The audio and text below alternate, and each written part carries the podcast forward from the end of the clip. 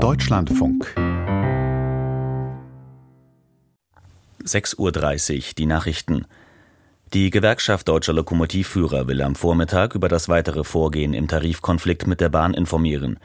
Der GDL-Vorsitzende Weselski könnte bei der Pressekonferenz in Berlin einen konkreten Zeitraum für einen erneuten Streik nennen.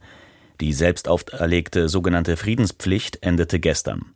Zuvor waren Verhandlungen zwischen der Lokomotivführergewerkschaft und der Bahn ohne Ergebnis abgebrochen worden, wie der Konzern am vergangenen Donnerstag mitteilte.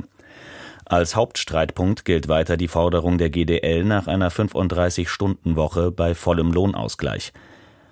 Bundesverkehrsminister Wissing warnte vor neuen Streiks und forderte eine Wiederaufnahme der Gespräche. Mit dem Beharren auf Maximalpositionen komme man nicht weiter, sagte der FDP-Politiker der Bild am Sonntag. SPD-Politiker haben die Forderung der Opposition nach einem Untersuchungsausschuss in der Taurus-Abhöraffäre zurückgewiesen.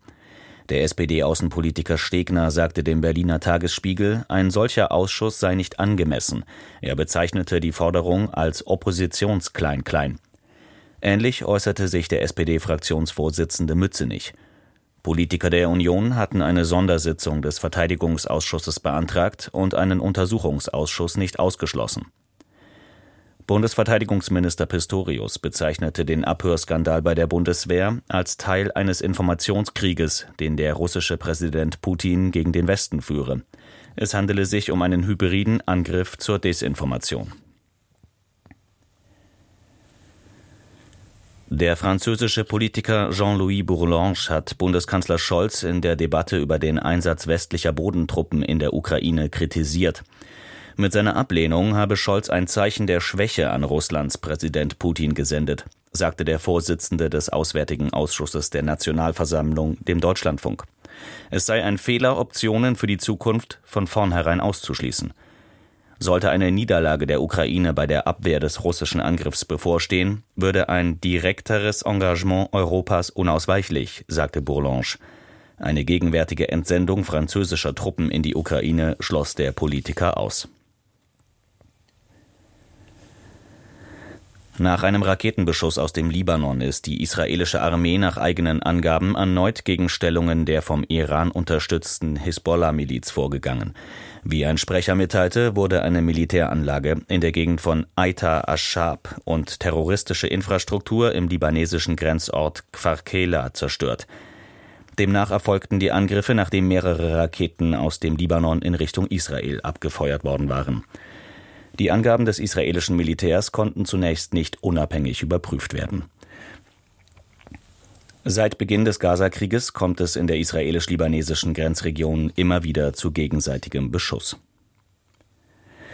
In den US-Präsidentschaftsvorwahlen der Republikaner hat die frühere UNO-Botschafterin Haley erstmals eine Vorwahl gegen Ex-Präsident Trump gewonnen. Haley entschied die parteiinterne Abstimmung im Hauptstadtdistrikt Washington für sich, wie die Republikanische Partei mitteilte. Das Ergebnis ist jedoch eher ein symbolischer Erfolg. Bisher dominiert Trump die Vorwahlen der Republikaner. Der Nominierungsparteitag findet vom 15. bis 18. Juli statt. Dort werden die bei den Vorwahlen gewählten Delegierten formal über den Kandidaten abstimmen. Nach mehrfacher Verschiebung sind zwei US-Astronauten und eine Astronautin sowie ein russischer Kosmonaut erfolgreich zur internationalen Weltraumstation ISS gestartet.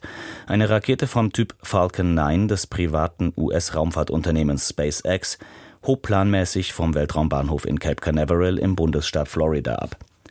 Ein für gestern geplanter Startversuch war wegen starken Windes abgesagt worden. Ursprünglich war der Flug bereits für den 22. Februar vorgesehen. Die Mission soll sechs Monate dauern. Der Weltraum ist einer der wenigen Bereiche, in denen die USA und Russland seit Beginn des Ukraine-Kriegs vor rund zwei Jahren noch zusammenarbeiten. Das Wetter.